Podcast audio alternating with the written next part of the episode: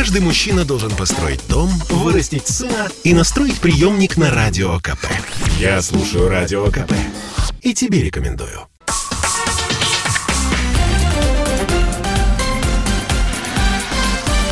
Россия в движении.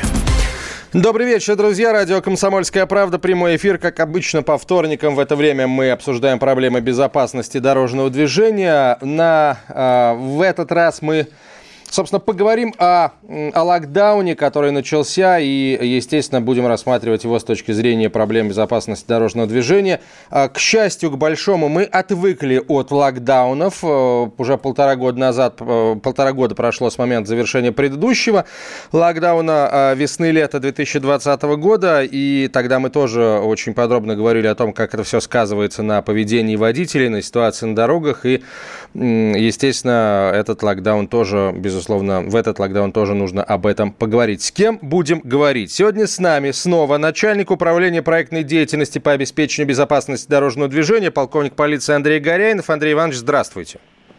Добрый вечер. Говорю снова, как будто вы только вчера были в эфире. На самом деле, э, в прошлом году, даже чуть больше года назад Андрей Иванович был э, в эфире с нами. Вот, собственно, сегодня Э, сегодня такое повторение. Андрей Иванович, я предлагаю сразу наших слушателей привлечь э, к этому разговору, потому что э, вот хочется понять, к счастью, к великому, локдауны в нашей жизни происходят не каждый день, не каждый год. До коронавируса мы об этом знать не знали, где те времена ныне. А, друзья, вспоминая локдаун предыдущий, вот если вы ездили по дорогам в качестве водителя, в качестве пассажира, например, в такси, пожалуйста, напишите, что вам запомнилось вот с тех времен, Семен, а если вы водитель, то э, что вам показалось наиболее опасным на дорогах вот тогда? Я э, специально поднял э, программы вот э, полуторагодичной давности, но пока не буду об этом говорить. Я хочу, чтобы вы сказали, что вы запомнили, уважаемые друзья. Пишите нам на 967 200 ровно 9702, 967 200 ровно 9702. Итак, Андрей Иванович, локдаун локдауном, но граждане вместе с детьми массово выезжают за пределы регионов, потому что мы, э, в общем, на работу не ходим, но как бы предписаний сидеть всем дома нет, по крайней мере, таких вот жестких, как было в 2020 году. Поэтому многие, воспользовавшись моментами, э, уезжают. Что сейчас происходит с аварийностью, в первую очередь с участием детей, потому что дети тоже не учатся и в детские сады не ходят? Да, Антон, спасибо. Э, вы знаете, я бы разделил, наверное, этот вопрос на подвопросы. Э, и первым из них был бы вопрос, что происходит с аварийностью в целом, для более Давайте. полного понимания угу. картины. Э, если говорить в целом, то благодаря мерам, реализуемым в нашей стране, э, на протяжении ряда лет отмечается устойчивая тенденция снижения основных показателей аварийности. Так, если в конце 90-х, в начале 2000-х годов на дорогах погибало 30 и более тысяч наших сограждан, то по итогам прошлого года эта цифра опустилась ниже 16 тысяч. Это безусловный успех.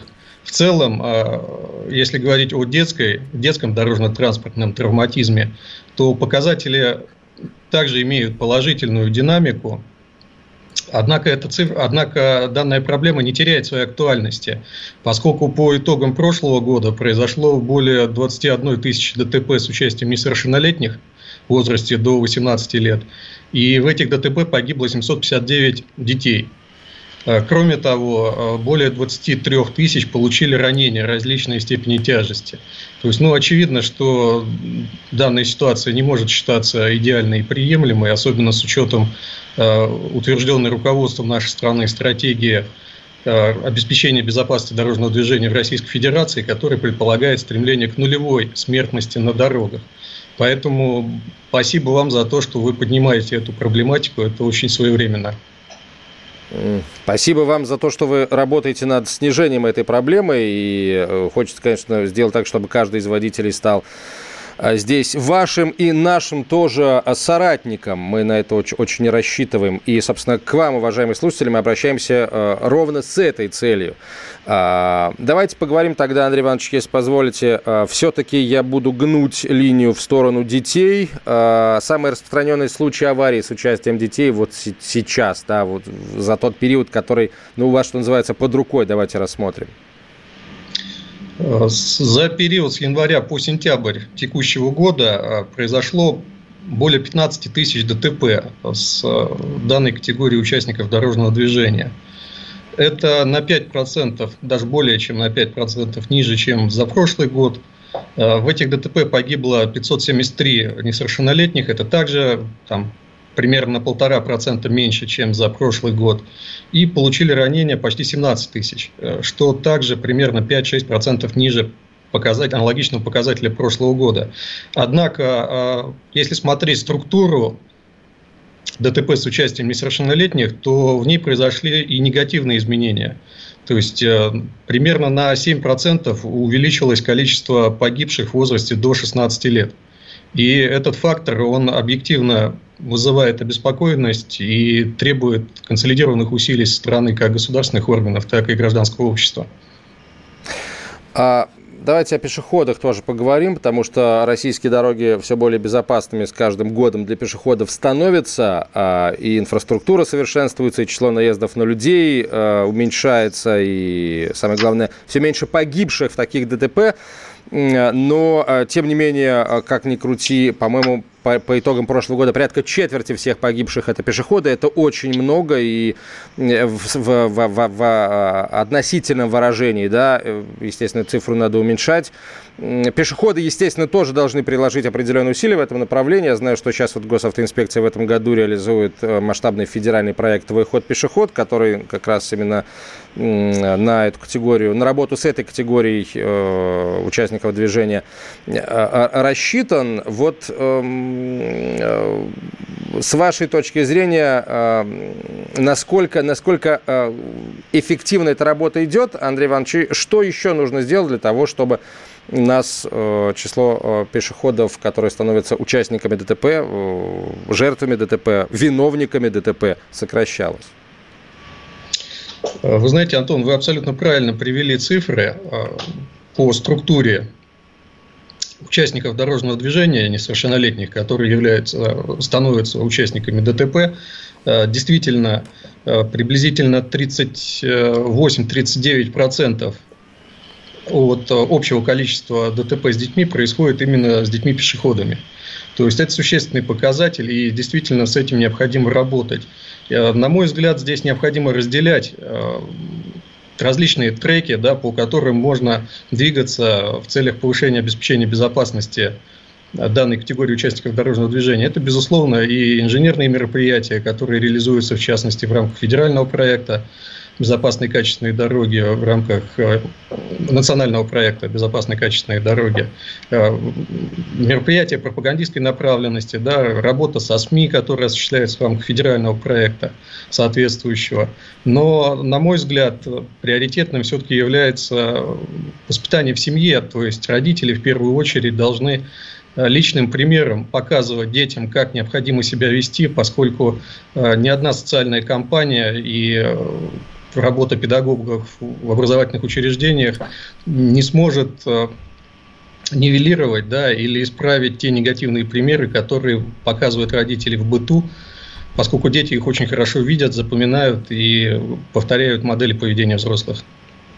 Ну да, это получается такая, знаете, работа в туне, когда, с одной стороны, учителя говорят правильные вещи, приезжают специалисты в рамках а, той же федеральной компании говорят правильные вещи, а потом папа с мамой переводят ребенка в неположенном месте или на красный сигнал светофора. Такое, к сожалению, э, э, часто бывает, да.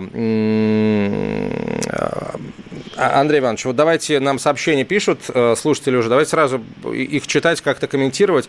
Вот из Ростова-на-Дону слушатель пишет, дороги пустые, пробки растаяли, прямо фантастическая картина, пожалуй, единственный плюс локдауна. Я вот очень хорошо помню, сейчас начну потихонечку говорить об, об итогах 2020 года, для тех, кто, возможно, их забыл, что этот плюс очень быстро превращается в минус, когда на пустых дорогах люди, водители, отвыкшие от этих пустых дорог, позволяют тебе ездить максимально разрешенной и даже выше максимально разрешенной, и потом в случае ДТП мы получаем очень высокую тяжесть последствий. А а вот о чем в первую очередь нужно помнить водителям, которые э, вот, выезжают и видят такую вот фантастическую картину, э, рассосавшиеся пробки и э, пустая дорога?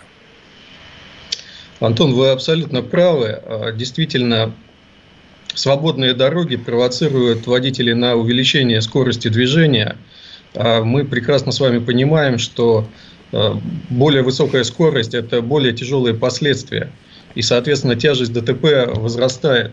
Поэтому водителям прежде всего хотелось бы посоветовать воспринимать э, требования правил дорожного движения, в частности дорожных знаков, однозначно.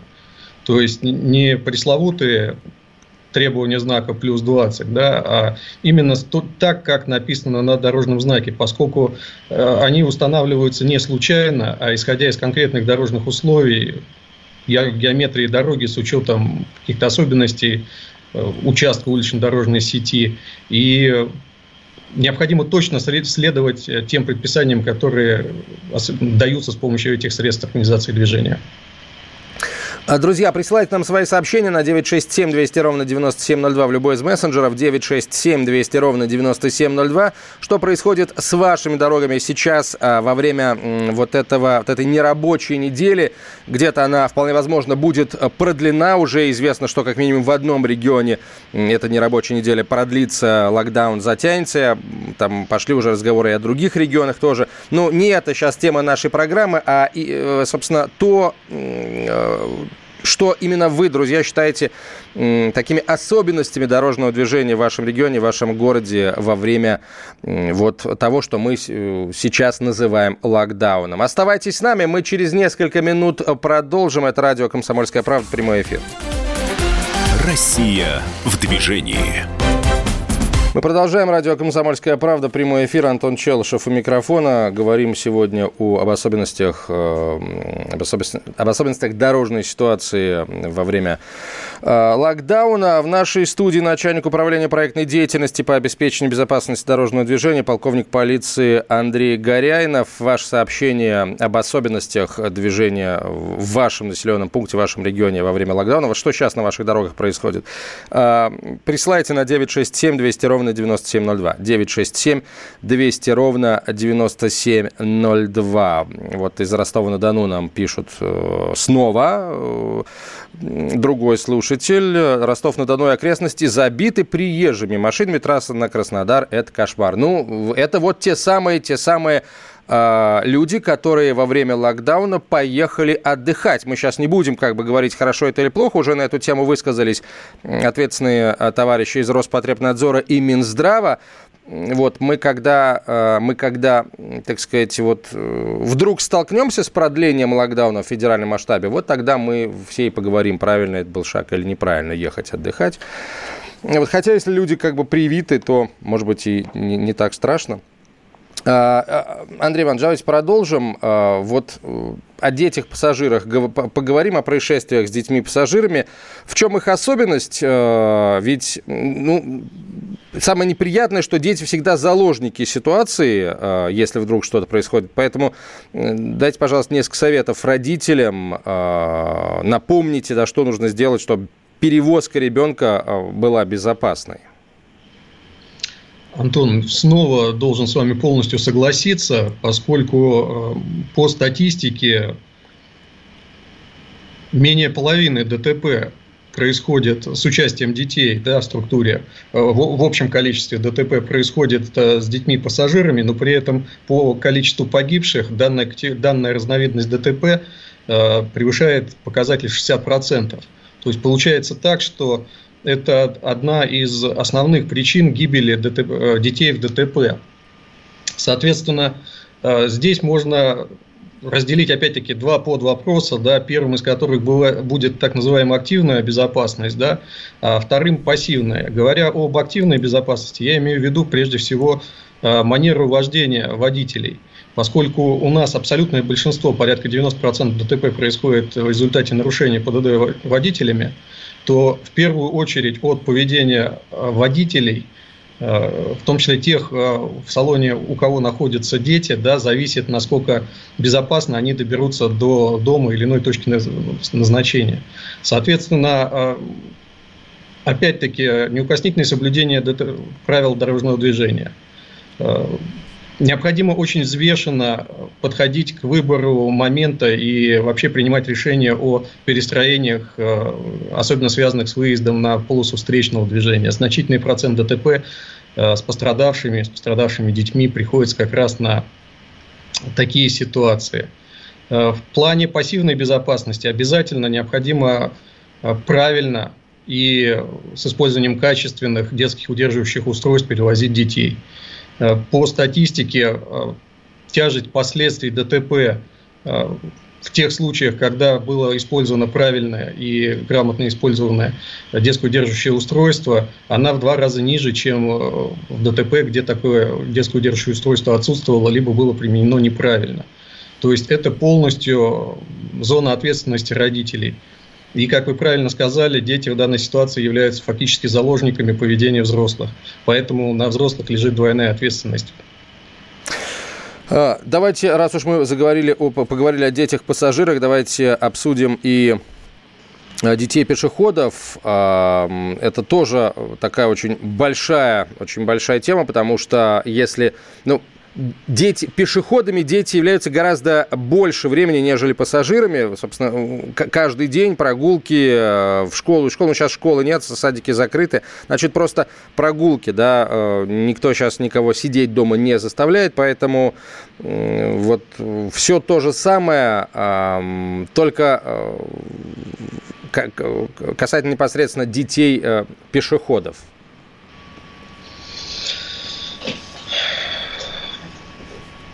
Что касается детей пешеходов, а, то я бы разделил а, детей на разные возрастные категории и, соответственно, а, мог бы предложить разные рекомендации. Да, если в части, касающейся детей младших возрастных групп, необходимо в первую очередь обеспечить контроль со стороны родителей за поведением маленьких детишек, да, то в плане детей старших возрастных групп, которые начинают передвигаться самостоятельно, э, здесь э, меры по их обеспечению безопасности могут быть более разнообразны. То есть это и составление, совместное составление маршрута движения детей, да, который должен разрабатываться с учетом рисков связанных э, с конкретными особенностями улично-дорожной сети той местности, по которой двигаются дети, с учетом э, времени суток, когда осуществляется перемещение детей. Да.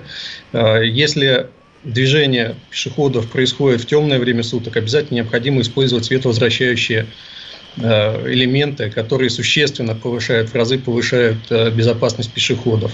Э, в первую очередь за счет их заметности на дороге, да, поскольку если пешеход не заметен, понятно, что выше вероятность наезда. У нас, кстати, по статистике фиксируется увеличение количества, вот именно за последний месяц увеличение количества наездов на пешеходов. Это связано Э, как вы правильно говорили ранее, с климатическими особенностями, с сокращением продолжительности светового дня.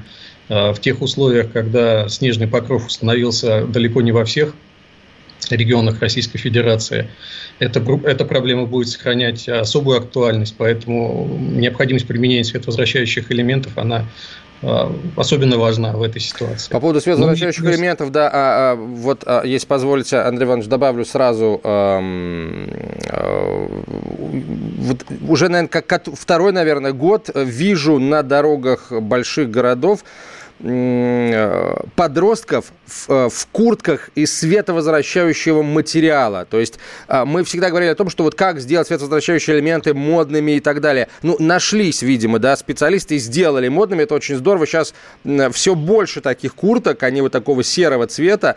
Они действительно потрясающие световозвращающие способности этот материал а, обладает. Я не знаю, сколько они стоят, но мне хочется надеяться, что не очень дорого. И здорово, что наконец вот э, материалы-фликеры вошли в модную индустрию. Я думаю, что, в общем, надо только это дело поддерживать. Может, какую-нибудь э, выставку модных, э, модной одежды и аксессуаров из световозвращающих элементов провести. Мне кажется, это, это будет здорово. Да, было, бы здорово, абсолютно верно. Но, знаете, я бы еще хотел затронуть вопрос Э, безопасности, связанные с использованием гаджетов, э, как сейчас принято О, говорить. Это, поскольку... это на целую программу, да, пожалуйста. Да, поскольку у молодежи это является объектом внимания номер один зачастую. Э, я думаю, что многие из нас видели детей, подростков, которые не только двигаются по тротуарам, но и переходят дорогу, уткнувшись в телефон или занимаясь э, каким-то иным электронным устройством. Это тоже очень э, опасная привычка, которая может э, привести к очень негативным последствиям. Поэтому детям необходимо объяснять необходимость отключения этих устройств или как-то, ну, по крайней мере, предупредить их о том, что так действовать нельзя. Это реально очень опасно.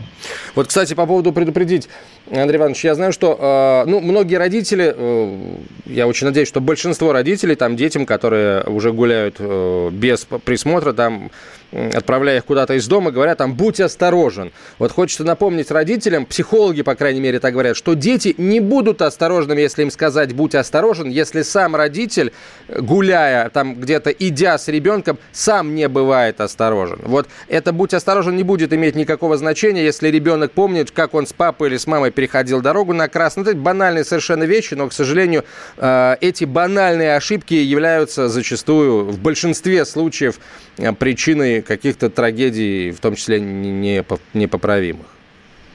Да, да, безусловно, Антон, вы правы. Мы об этом уже с вами говорили, что э, два-три негативных примера перехода улицы, например, в неположенном месте, они перечеркивают значительный труд воспитателей, учителей, какие-то социальные кампании, реализуемые государством поскольку ребенок в первую очередь ориентируется на поведение родителей и повторяет ту модель поведения, которую они ему показывают. А, по поводу, значит, пассажиры, пешеходы, родители, давайте поговорим о детях-водителях, потому что э, эта категория увеличивается постоянно. А, это, кстати, большая тема, я не знаю, может быть, э, ну, давайте сейчас хотя бы начнем на эту тему говорить. Э, э, количество средств индивидуальной мобильности едва ли не в геометрической прогрессии растет, и я знаю, я знаю о том, что вот госавтоинспекция в ряде мест буквально во дворы приходила и встречалась с детьми, встречалась с родителями и рассказывала о правилах, э, о правилах э, правильного использования средств индивидуальной мобильности. То есть я, я так понимаю, что ситуация настолько серьезна, что требует уже вот таких вот уже, да, можно сказать, ручного управления. Да, абсолютно верно. Вы знаете, передо мной лежат статистические данные. Я не буду сейчас приводить, чтобы не утомлять аудиторию но в настоящее время имеет Андрей место... Иванович, знаете, как давайте сделаем? Чтобы не разбивать эту тему, сейчас уйдем на рекламу и новости, а, а потом с самого начала, что называется, мы полностью вот всю, а, все начало третьей части мы этой теме а, посвятим. Андрей Горяинов на связи со студией, начальник управления проектной деятельности по обеспечению безопасности дорожного движения Главного управления обеспечения безопасности дорожного движения. Продолжим через несколько минут. Продолжаем разговор о дорожной обстановке и о проблемах, которые могут обостриться во время локдауна. И обостряться они или нет, зависит в первую очередь, собственно говоря, только от нас, от нашего внимания. Привлекаем внимание вместе с начальником управления проектной деятельности по обеспечению безопасности дорожного движения Главного управления обеспечения безопасности дорожного движения ВД России Андреем Горяйновым. Итак, Андрей Иванович, э, дети и средства индивидуальной мобильности, дети электросамокаты самокаты, скутеры и так далее. А, понятно, что если дети не будут учиться, но им при этом можно будет гулять, те, у кого есть эти скутеры, в сухую погоду, конечно же, а, не скутеры, а электросамокаты, да и скутеры, может быть, кто-то еще использует, будут их использовать и дальше. Расскажите, пожалуйста, а какая работа вот в начале осени была проведена и что у нас в целом с безопасностью детей на СИМ?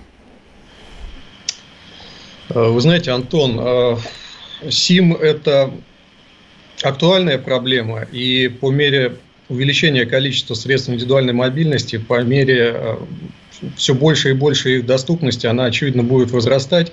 Однако мы перед рекламной паузой хотели с вами осветить также проблему э, мопедов и приравненных к ним э, транспортных средств.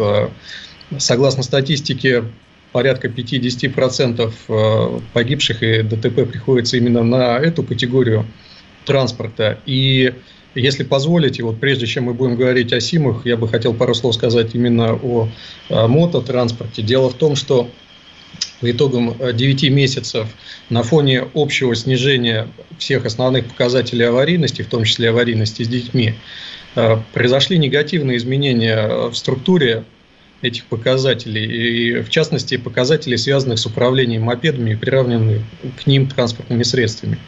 Э, существенно возросло приблизительно на 40% количество погибших э, детей, водителей таких транспортных средств. Э, увеличилось общее количество ДТП, увеличилось количество раненых в таких ДТП. И хотелось бы призвать в первую очередь родителей, которые покупают, предоставляют детям эти транспортные средства, задуматься о том, имеются ли необходимые навыки у несовершеннолетнего для управления этим транспортным средством, в каких условиях он его будет эксплуатировать. И в качестве такой вот яркой картинки, которая, может быть, заставит кого-то задуматься, э, есть статистика, согласно которой большинство мотоаварий взрослых участников дорожного движения происходит на скорости около 30 км в час. При этом э, все мы понимаем э, тяжесть таких аварий. И с учетом технических характеристик э, малокубатурной мототехники, которая вполне может развивать аналогичную скорость, родители должны отдавать себе отчет, что предоставляя ребенку возможность управлять и без, бесконтрольно передвигаться на таком транспортном средстве, они фактически его впускают в ту же самую зону риска, в которой находятся мотоциклисты, Э, более взрослые, более опытные, на более серьезной технике. Хотелось бы обратить внимание именно на этот момент.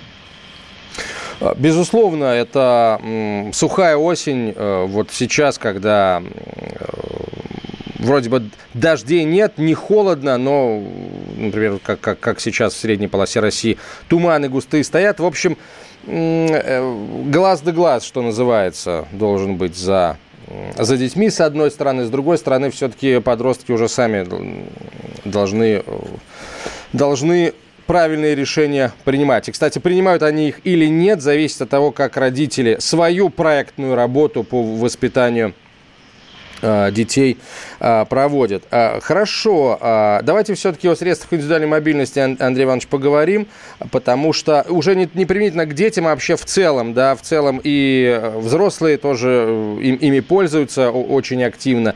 И если дети у нас при каждом удобном случае на них садятся, то взрослые тем более и, и на дороге выезжают, и, в общем, довольно регулярно водители удивляют своим поведением. Какие бы вы дали велосипедистам и пользователям средств индивидуальной мобильности советы для того, чтобы себя в первую очередь обезопасить? Потому что даже если вот водитель на СИМ становится участником дорожного движения, рискует в первую очередь он сам ну, в силу отсутствия какой-либо защиты по сравнению с э, водителем автомобиля и его пассажирами. Да, безусловно, безусловно, вы правы. Э, действительно, это очень уязвимая категория участников дорожного движения. И э, здесь, э, так же, как мы говорили ранее, есть аспекты пассивной безопасности и аспекты активной безопасности. В плане активной безопасности это прежде всего, конечно, защитная экипировка, которая реально снижает вероятность наступления травм. К элементам активной безопасности необходимо отнести элементы, повышающие заметность участника дорожного движения.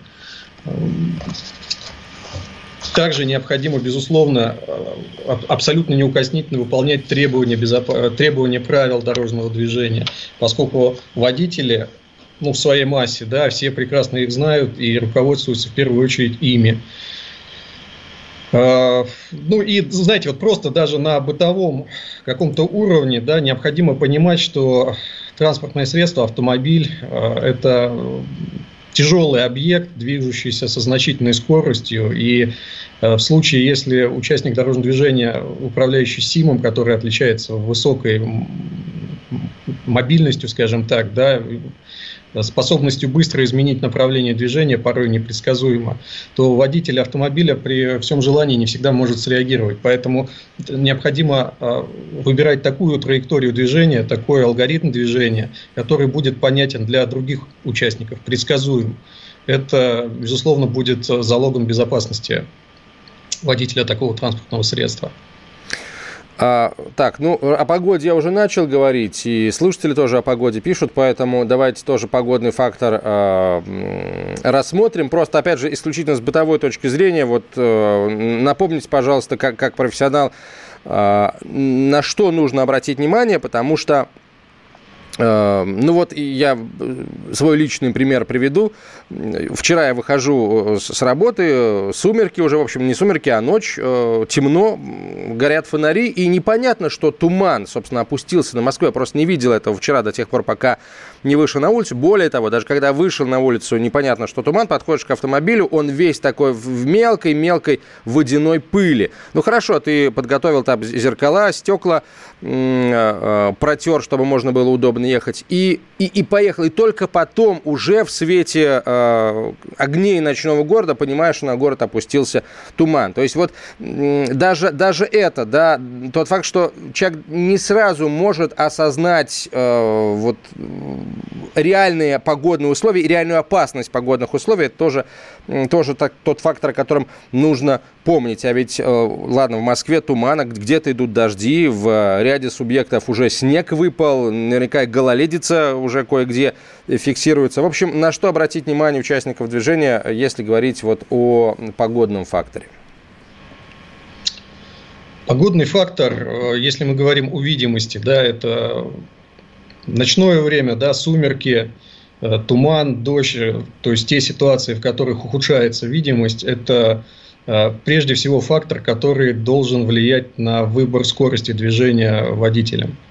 Э, хотелось бы напомнить водителям, что остановочный путь, да, он вовсе не равен тормозному пути и включает еще и время э, реакции водителя, в течение которого он должен осознать возникшую возможную опасность на дороге, препятствия и принять необходимое решение. И в данном плане очень важна скорость, которая выбрано в данный момент времени водителем. Поскольку, например, на э, скорости 40 км в час, да, вот этот если взять э, время, среднее время реакции водителя около одной секунды, автомобиль будет проходить э, за время осознания проблемы, да, за время реагирования водителя порядка 8 метров. А на скорости 80 км в час это расстояние будет составлять уже порядка 17 метров. То есть это три с лишним корпуса автомобиля. И фактически на практике это будет означать, что если э, видимость э, меньше этого расстояния, то водитель, вне зависимости от того, какое совершенное, современное и технологичное у него транспортное средство, он ничего просто не успеет сделать. И э, определяться это будет именно той скоростью, которую он изначально выбрал. Поэтому ключевым фактором является именно правильный выбор скорости движения с учетом конкретных погодных условий, с учетом э, покрытия, по которому двигается транспортное средство, с учетом э, геометрических параметров э, той дороги, по которой он двигается. На мой взгляд, ключевым является именно этот момент.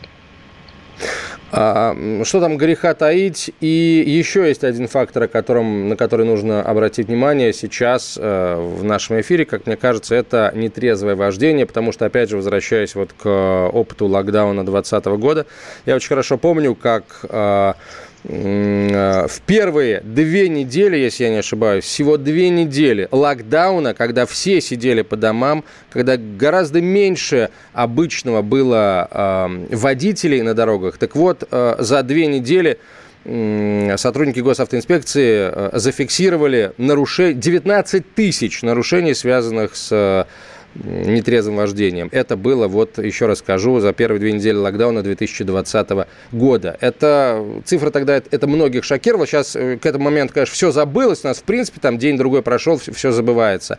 А вот помнить о таких вещах надо. О нетрезвом вождении мы поговорим через несколько минут сразу после э, короткой рекламы. Я напомню, что в нашей студии начальник управления проектной деятельности по обеспечению безопасности дорожного движения, полковник полиции Андрей Иванович Горяинов, Главное э, управление обеспечения безопасности дорожного движения МВД России. И через несколько минут к нам присоединится доктор медицинских наук из Института имени Сербского Дмитрий Алексеевич Полянск.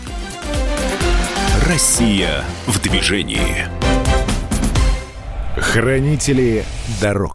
История госавтоинспекции.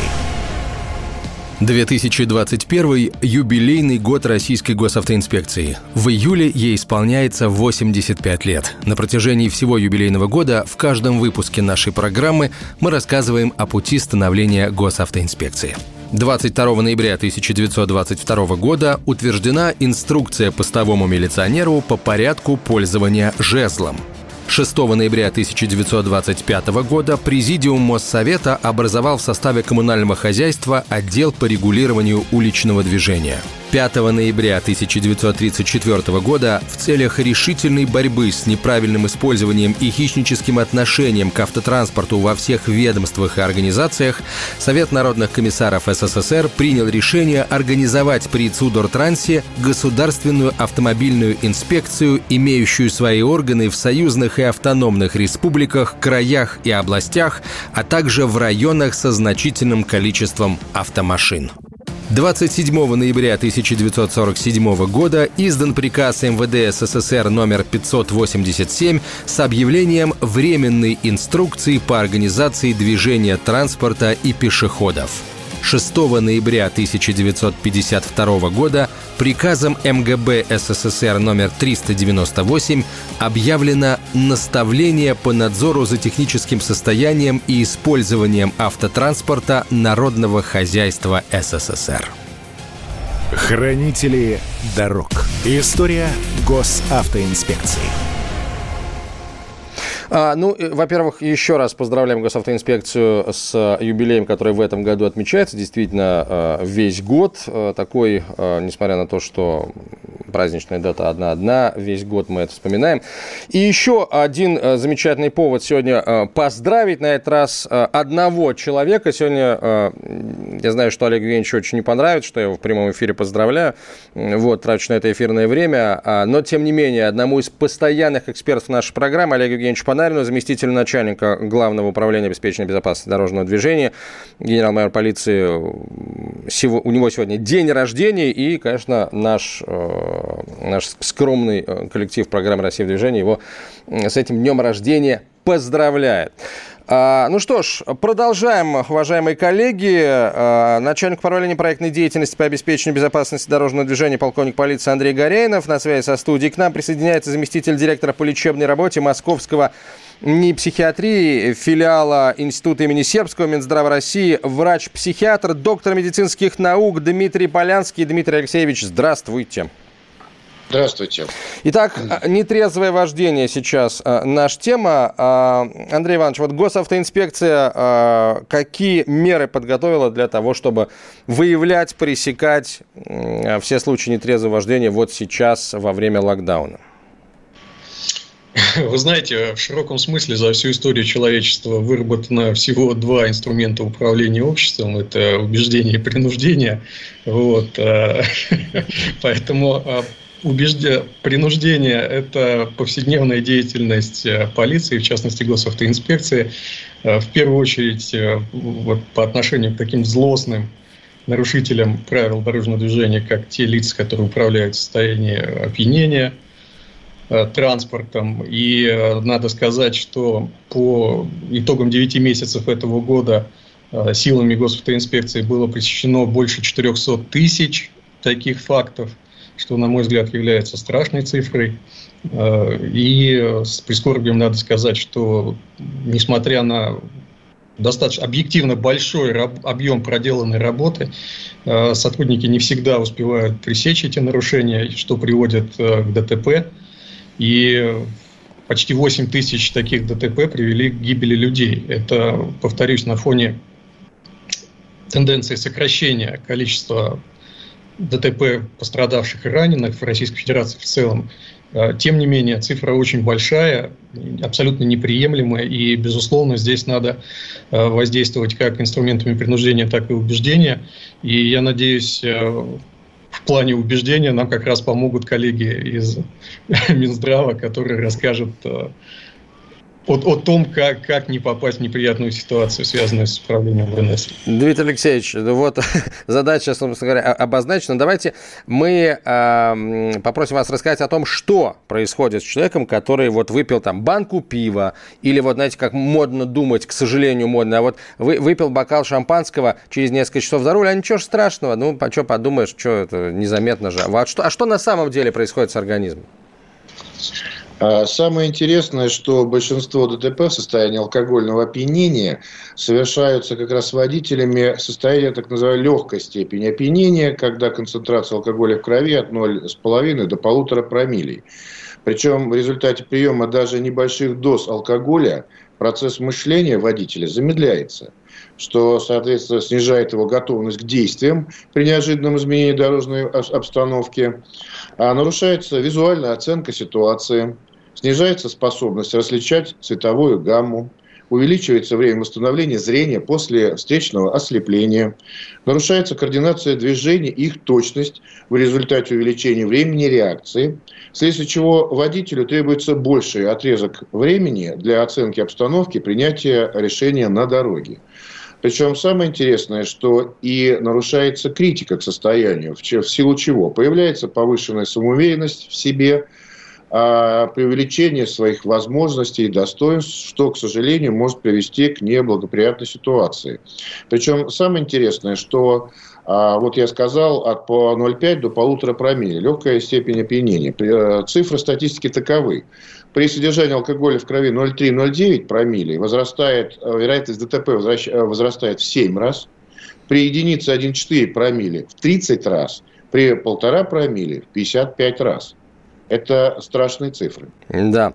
А, хорошо, а сколько времени нужно для того, чтобы вот даже после небольшой э, принятой дозы алкоголя, которая вызывает вот то состояние промилле, которое вы сейчас обозначили, там от 0,5 до 1,5 промилле, вот сколько времени должно пройти, прежде чем человек э, вернет себе пол, всю полноту как бы реакции, всю полноту точности и верности высшей нервной деятельности? А, вопрос очень интересный, но ответить на него теми часами, часами или десятками часов очень сложно, потому что сей факт а, восстановления психического функционирования, скорости реакции и так далее зависит от возраста, физического, психического, психологического состояния водителя, а, каких-то соматических, неврологических проблем – которые с возрастом увеличиваются. Поэтому э, глубокое заблуждение, что да, как можно ознакомиться в интернете, кружка пива там, через 8 часов элиминируется, рюмка коньяка там, через полдня, это глубокое заблуждение. А, поэтому э, хорошие плакаты на дорогах «Выпил, за руль не садись». А, Давайте, э, давайте вот еще о чем поговорим, Андрей Иванович. Это, видимо, уже э, э, вопрос вам. Вот что грозит водителю, в, в крови которого, в организме которого обнаружат следы алкоголя?